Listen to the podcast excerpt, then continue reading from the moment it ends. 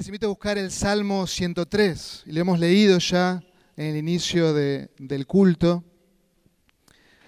Al comenzar a alabar a nuestro Dios, hemos leído este hermoso salmo, salmo de David. Salmo 103. Y estamos finalizando el año, ¿sí? Esto no es ninguna novedad. ¿eh? Faltan tres días para terminar este año 2020, un año que quedará en la historia. ¿eh? El miércoles en la reunión de oración, ¿eh? si hablamos de eso, será el año recordado por todos, el año de la pandemia. Un año para algunos muy tristes, un año para algunos con muchas dificultades. ¿eh? Quizás un ser querido tuyo ha- se ha partido. Es un año triste para muchos. Y es un año en el cual el Dios soberano ha permitido que la humanidad transite y nosotros como iglesia estamos transitando. Y el Señor ha revelado nuestros corazones. Y no hay duda de eso. Y hoy, como pueblo de Dios, en este primer día de la semana, en este último domingo del año, venimos como un solo hombre y nos presentamos en este lugar para darle gloria, como cantábamos recién, para recordar su fidelidad, para recordar que Él ha sido bueno con cada uno de nosotros, para recordar que cada una de sus promesas son sí en Cristo, para recordar que nuestro buen Dios ha derramado su gracia, su cuidado, su protección sobre cada uno de nosotros. Y queremos como iglesia gozarnos en nuestro Dios. Queremos darle gracias. Que podamos expresar a lo largo de todo este día, darle gracias a nuestro Dios. Si lamentablemente a lo largo de los días, de los meses, incluso de los años, como que naturalizamos ciertas cosas no le damos el peso que se merece. Y a veces le damos gracias a Dios de manera rutinaria. ¿eh?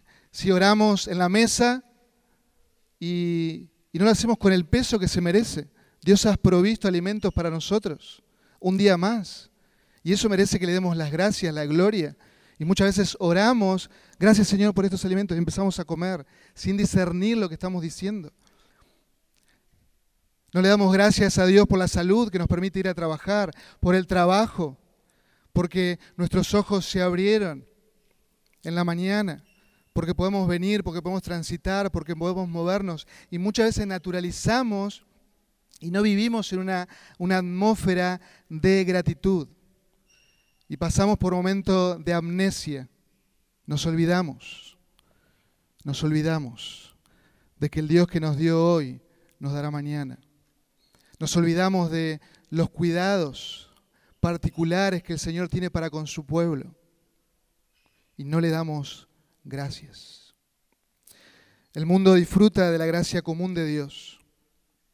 Los seres humanos disfrutan de la gracia común de Dios, de la vida, disfrutan del sol, de la lluvia, de diferentes talentos que Dios les da, pero el mundo vive en una atmósfera de ingratitud.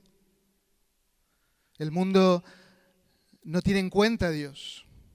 El mundo quiere sacar del cuadro al Creador, quiere vivir su propia vida. Y los seres humanos, el hombre natural, el hombre sin Cristo no honra a Dios, no le tiene en cuenta a Dios. Y como dice Romanos capítulo 1, versículo 21, no le da gracias. No le da gracias al Creador por la vida, no le da gracias al Creador por todo lo que Él nos da en esta gracia común. Y una de las facetas externas de la depravación total del hombre es la ingratitud. Por eso lo opuesto, la gratitud, la alabanza, proviene de corazones regenerados, de corazones que han nacido de nuevo. Nuestros corazones son corazones agradecidos, o deberían serlo. Los redimidos disfrutan de la gracia especial de Dios, de, la gracia electiva, y nos gozamos en Él, en todo lo bueno que solo Él nos da. Y cada día de nuestra vida deberíamos glorificar al Señor, deberíamos darle gracias porque comprendemos, queridos hermanos, que no merecemos absolutamente nada.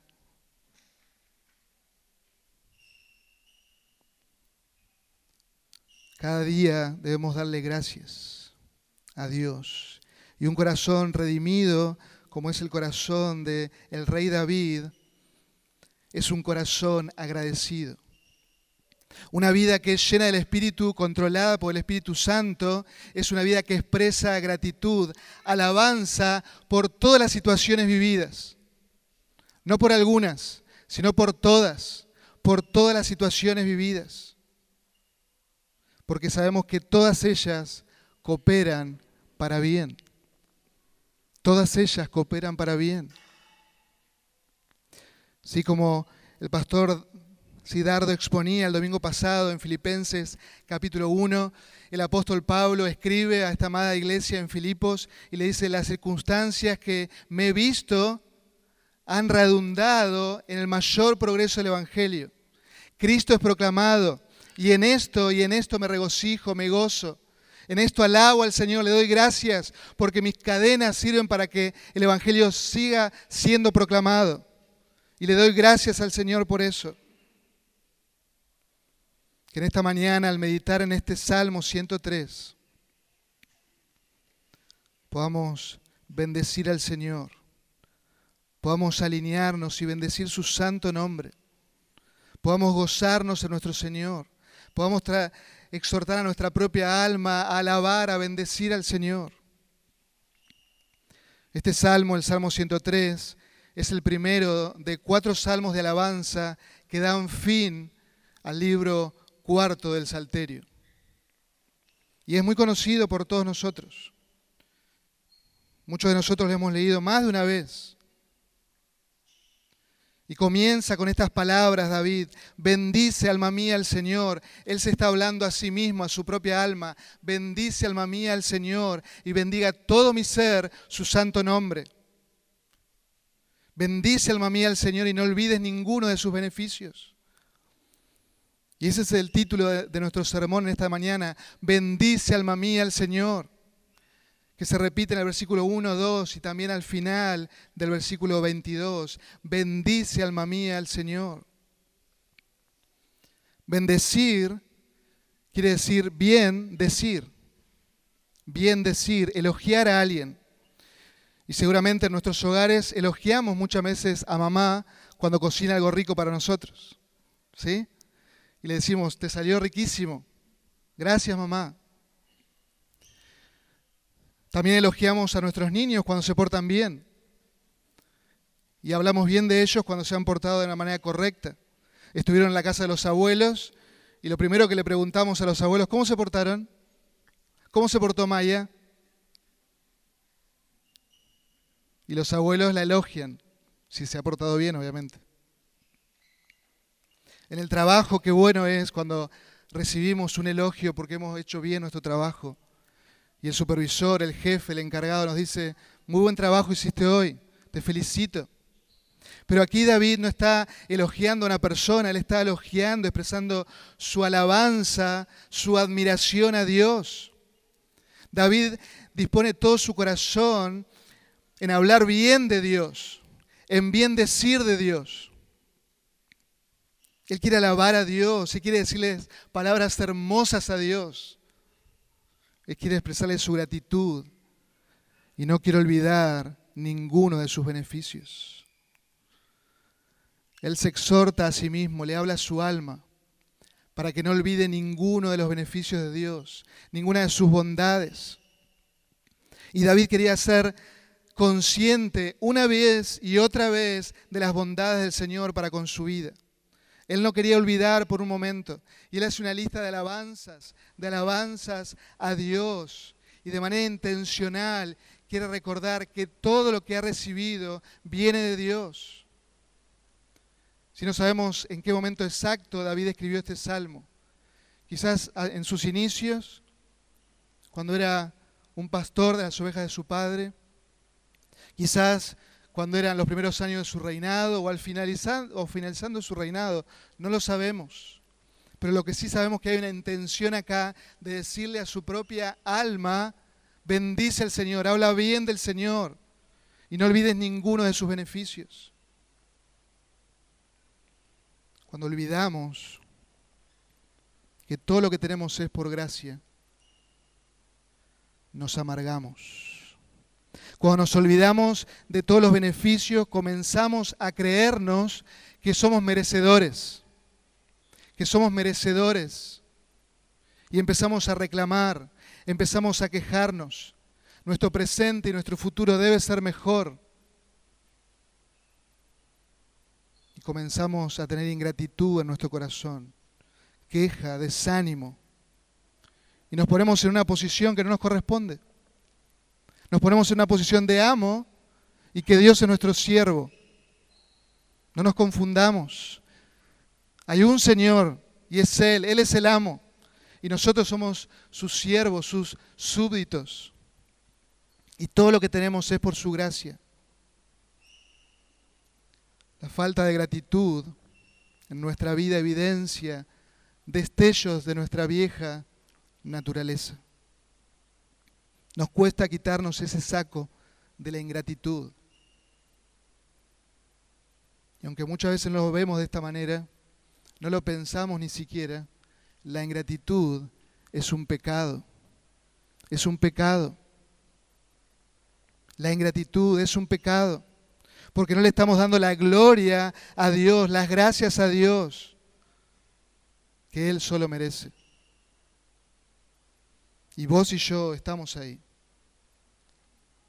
Muchas veces hemos sido ingratos y no recordamos los beneficios de nuestro Dios. Cicerri Bridges, en su libro Pecados Respetables, dice, dar gracias al Creador por sus bendiciones físicas y espirituales, no solo es algo amable que debemos hacer, sino que es la voluntad moral de Dios. Es la voluntad de Dios para con su pueblo, para con sus hijos, que cada uno de nosotros seamos agradecidos.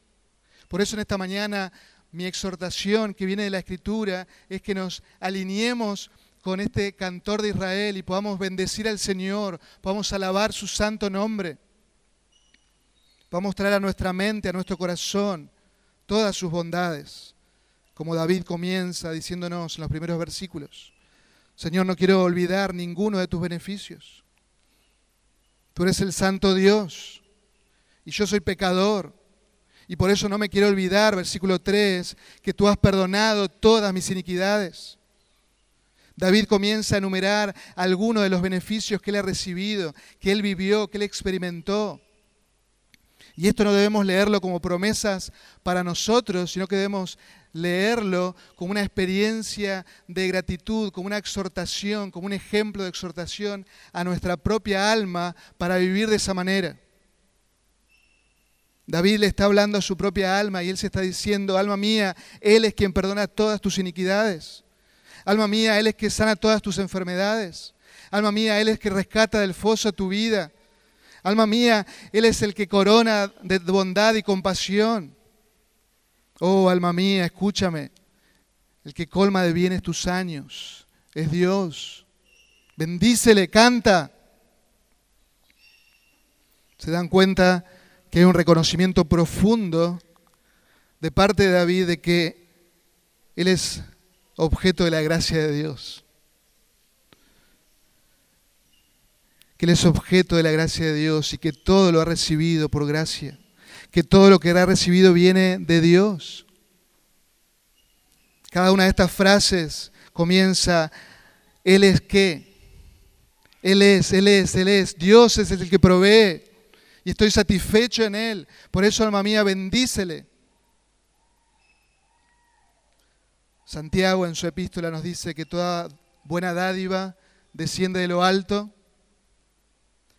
Todo don perfecto viene del Padre de las luces, en el cual no hay mudanza ni sombra de variación. Todo viene de Dios. Todo viene de Dios.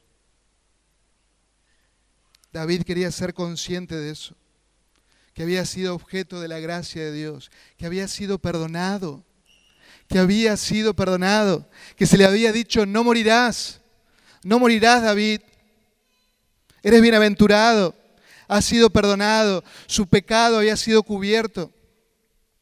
Él miró con los ojos de la fe al Mesías que vendría.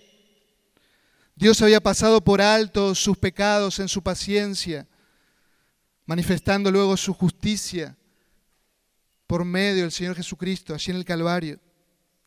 David puso su fe en aquel que vendría, uno de su linaje, de su descendencia, que llevaría el pecado del pueblo. Él los rescataría. Jesús pagó los pecados de su pueblo. Y que podamos meditar en esta verdad gloriosa. Que podamos meditar en el Evangelio glorioso del Señor Jesucristo. Que nos habla toda la Biblia de un solo Evangelio. Hay un solo Evangelio y la forma en que las personas se salvan en el Antiguo Testamento es exactamente igual que se salvan en el Nuevo Testamento.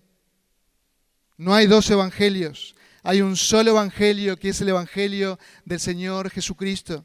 Y las personas del Antiguo Testamento se salvaran de la misma manera por gracia, por medio de la fe y por medio de Cristo Jesús. Y David puso su fe en el Señor Jesucristo que vendría. Nosotros ponemos nuestra fe en el Señor Jesucristo que ya vino y que pagó. Es por su gracia. Es por su gracia que estamos aquí. Su gracia es mayor. Como cantábamos, mis faltas son muchas, pero su gracia es mayor. Por eso, alma mía, no te olvides ninguno de sus beneficios Fuiste perdonado, fuiste recatado, justificado gratuitamente por su gracia mediante la redención que es en Cristo Jesús, mediante el pago que es en Cristo Jesús. Jesús pagó el precio. Él me salvó. Y en este día le quiero dar gloria y gracias a mi Cristo, a mi Señor, porque Él me salvó. Y quiero decirle a mi alma una vez más, oh alma mía, no te olvides, has sido perdonado por su gracia, por su gracia. Que puedas pensar en esta mañana si has ido a Cristo en arrepentimiento y fe. Que puedas meditar, porque hay un solo camino que el pecador debe transitar, que es el camino del arrepentimiento y de la fe. Ir a Cristo, ir a Cristo en arrepentimiento y fe, porque solo en Él hay perdón de pecados. Solo en Él. Solo Él te puede dar una salud espiritual. Solo Cristo. Solo Cristo puede sacarte del pozo de la desesperación del pecado. Solo Cristo puede coronarte de su bondad, rodearte de su amor y compasión. Solo Jesucristo y en Jesucristo hay vida eterna, solo en Él. Nuestro Dios es un Dios salvador. Nuestro Dios es un Dios salvador. Él nos rescata de nuestra ruina, de nuestro pecado.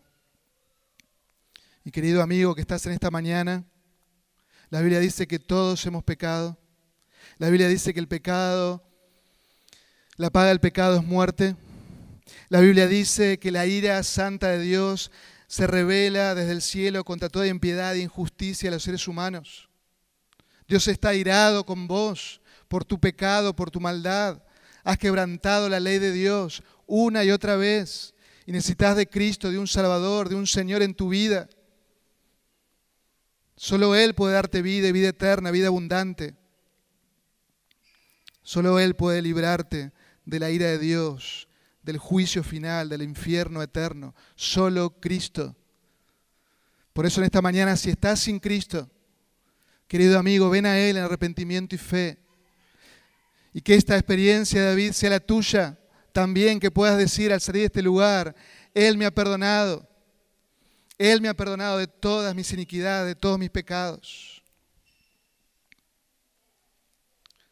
En segundo lugar, vemos en este salmo que David se centra en la gracia soberana de Dios. En la gracia soberana de Dios. A partir del versículo 6 y hasta el versículo 14. Dice, el Señor es el que hace justicia Porque nuestro Dios, nuestro buen Dios, nos dice el Salmo 99.4, ama la justicia y juicio a favor de todos los oprimidos. Si Dios ha de perdonar los pecados, lo hará satisfaciendo su propia justicia. Y Dios es el que hace justicia, Él cuida de su pueblo. Y David había experimentado eso.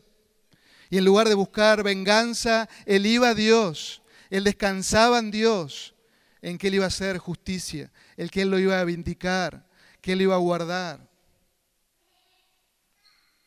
David confiaba en la palabra de Dios, en la revelación de Dios. El Salmo 146, 5 dice, Bienaventurado aquel cuya ayuda es el Dios de Jacob, cuya esperanza está en el Señor su Dios, que hizo los cielos y la tierra, el mar y todo lo que en ellos hay, que guarda la verdad para siempre, que hace justicia a quienes, a los oprimidos, que da pan a los hambrientos. El Señor pone en libertad a los cautivos. Y David, a través de, esta, de este canto, él reconoce la fidelidad, la misericordia de Dios, sus promesas, su justicia, y alaba al Señor conforme a la revelación de Dios.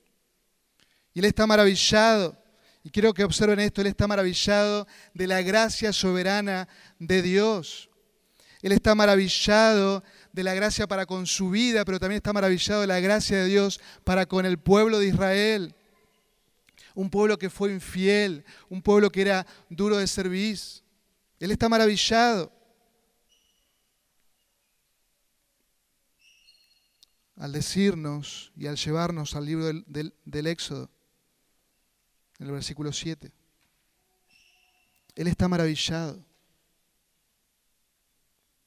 Amados hermanos, que nunca, nunca dejes de maravillarte de la gracia de Dios en tu vida. Nunca dejes de maravillarte de su bondad para con nosotros en Cristo Jesús. Podríamos estar en esta mañana en cualquier otro lado, haciendo cualquier otra cosa. Podríamos estar yendo rumbo a la perdición eterna. Pero fue Dios quien nos buscó Nunca minimices su gracia. Alaba al Señor por su gracia soberana. Porque Él te ha elegido en la eternidad pasada y damos gloria al Señor. Según su beneplácito. No por algo a nosotros, sino según su beneplácito. Y en esta canción, como les dije, David nos lleva los días en el desierto. A Moisés dio a conocer sus caminos, allí en el Éxodo y a los hijos de Israel sus obras. Compasivo y clemente es el Señor, lento para la ira y grande en misericordia. Versículo 9, no contenderá con nosotros para siempre, ni para siempre guardará su enojo. No nos ha tratado según nuestros pecados, ni nos ha pagado conforme a nuestras iniquidades. Y el Espíritu Santo ha guiado al cantor de Israel a escribir a escribir la revelación de Dios allí en el libro de Éxodo. Y Él nos lleva allí a Éxodo capítulo, 30, capítulo 33 y 34. El pueblo de Dios ha salido de Egipto con su mano, con la mano poderosa de Dios. Y están a los pies del monte Sinaí, el Señor se les revela, se les muestra y los días pasan y Moisés no baja del monte Sinaí y el pueblo dice, Aarón, necesitamos que nos hagas dioses. Y Aarón en lugar de poner límite y de sacarlos de esa locura, dicen, tráiganme oro. Y les hace ese becerro de oro. Dios le dice a Moisés, el pueblo ha enloquecido debes bajar. Moisés baja con las primeras tablas de la ley que caen sobre ese ídolo, deshaciéndolo y rompiéndose esas tablas. El pueblo ha pecado. Y Dios le dice, Moisés, yo voy a hablar con vos, pero desde lejos yo no voy a estar más en medio de ustedes. voy a enviar mi ángel para conducirlos hacia la tierra prometida, pero yo no voy a estar ahí. Y Moisés intercede, oh Señor, si tu presencia no va con nosotros, no nos muevas de aquí. No nos muevas de aquí si vos no estás con nosotros. Y Moisés no solo que le hace ese pedido, sino que le dice, oh Señor, muéstrame tu gloria. Quiero conocerte, quiero verte. A lo que el Señor le concede, yo pasaré, te pondré en una roca, una peña, podrás mirar solamente mi espalda. ¿Y qué es lo que el Señor mismo proclama? En Éxodo 34, 6, el Señor proclama al pasar la bondad delante de Moisés, a pasar su bondad, su nombre, Él proclama, el Señor, el Señor. Dios mismo está hablando aquí. El Señor, el Señor. Dios compasivo y clemente, lento para la ira y abundante en misericordia y verdad. El que guarda misericordia a millares el que perdona la iniquidad, la transgresión y el pecado, y que no tendrá por inocente al culpable, el que castiga la iniquidad de los padres sobre los hijos y sobre los hijos de los hijos a la tercera y cuarta generación. Y Moisés se apresuró a inclinarse a tierra y adoró. Dios muestra su gloria. El Dios misericordioso, el Dios que es lento para la ira el Dios que es grande en misericordia, nuestro Dios que tiene misericordia del que Él quiere tener misericordia, su gracia soberana. Dios siempre tiene un remanente y Él está salvando continuamente a pecadores. Y Él tiene misericordia de que, del que Él quiere tener misericordia. Y Él es compasivo con el que Él quiere ser compasivo. David recuerda y está maravillado. Oh Señor, tú eres así. Yo lo he experimentado. Tú eres compasivo. Tú eres lento para la ira. Y quiero bendecir tu nombre. Quiero bendecir tu nombre. Y nos trae a nuestro, a nuestro corazón, a nuestra mente, estas comparaciones, versículo 11 al 14, tres comparaciones maravillosas que uno simplemente al mirar al cielo uno puede decir, uh, así de alto está las misericordias de Dios. Uno puede mirar lo lejos que está el oriente del occidente y puede decir, así alejó mis pecados. Él me salvó, Él me rescató, Él me perdonó. Uno puede mirar la ternura de un padre para con sus hijos y puede ver cómo el Señor se compadece de nosotros. Qué imagen tan tierna que David pone en nuestros ojos. El Dios Todopoderoso, el Soberano, como nuestro Padre, que se compadece de los que le temen, de los que le temen. Oh alma mía, bendice al Señor y no olvides ninguno de sus beneficios. No olvides ninguno de sus beneficios. David sigue reflexionando y quizás está observando sus años o quizás está observando el vigor de otra persona y cómo se va apagando. Versículo 15, como esa hierba, como esa flor del campo que pasa el viento y la seca. Pero está maravillado y sigue reflexionando sobre la misericordia de Dios. Versículo 17, más la misericordia del Señor es desde la eternidad y hasta la eternidad para los que le temen. Nuestros años pasan rápido. Este año para muchos hemos cerrado nuestros ojos y al levantarnos ya era fin de año. Parece mentira cómo se pasó el año y cómo se pasa nuestra vida.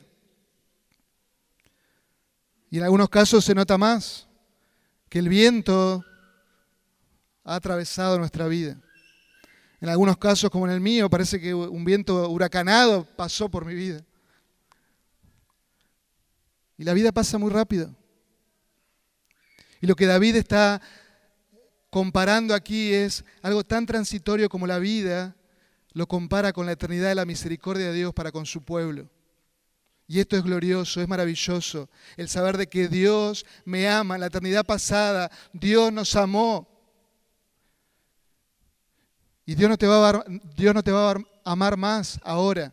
Dios ya te amó en Cristo Jesús, Señor nuestro.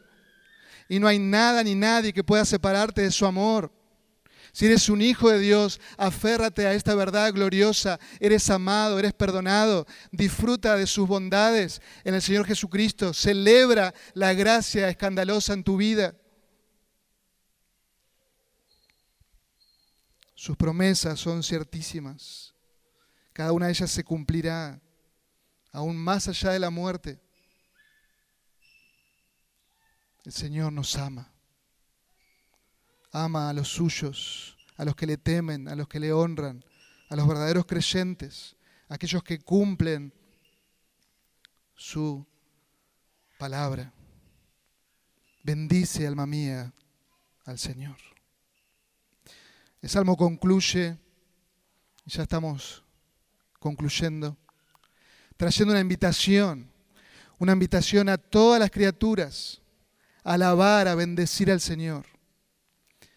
Porque David declara que hay un solo Señor, que es el Dios Todopoderoso, y Él ha establecido su trono en los cielos y su reino domina sobre todo. Hay un solo Señor y cada criatura debe alabarle, debe de bendecirle. Desde los ángeles hasta aquellos que sus ejércitos, todas sus obras, la creación entera debe proclamar alabanza y gratitud al Señor. Debemos proclamar su grandeza, su majestad, su señorío. Que en esta mañana podamos bendecir al Señor. Y ahora en algunos momentos, luego de orar, va a haber un micrófono.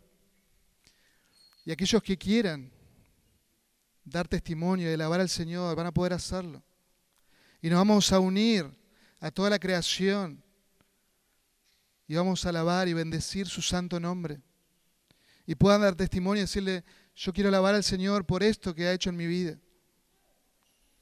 Hermanos, quiero alabar al Señor por lo que Dios hizo en mi familia. Hermanos, quiero alabar al Señor porque este año el Señor me salvó. Y así cada uno pueda dar su testimonio y alabar juntos al Señor. Y decir, oh alma mía, bendice, bendice al Señor y no olvides ninguno de sus beneficios. Y quiero, amados hermanos e iglesia, exhortarles, exhortarles a tomar esta resolución, esta oración, esta convicción, porque hay una manera de que nosotros los creyentes debemos vivir, siendo agradecidos y estando de rodillas, reconociendo su señorío, reconociendo su grandeza, su poder, su majestad y quiero que a partir de hoy mi postura, mi postura sea de rodillas delante del Señor. Es por su gracia que puedo doblar mis rodillas en gratitud, en alabanza, en adoración. Bendice, alma mía, al Señor. Que no olvidemos ninguno de sus beneficios. Que no olvides su gracia soberana sobre tu vida no olvides la eternidad de su misericordia. No olvides que Él es el Señor y que debemos vivir postrados, adorándole.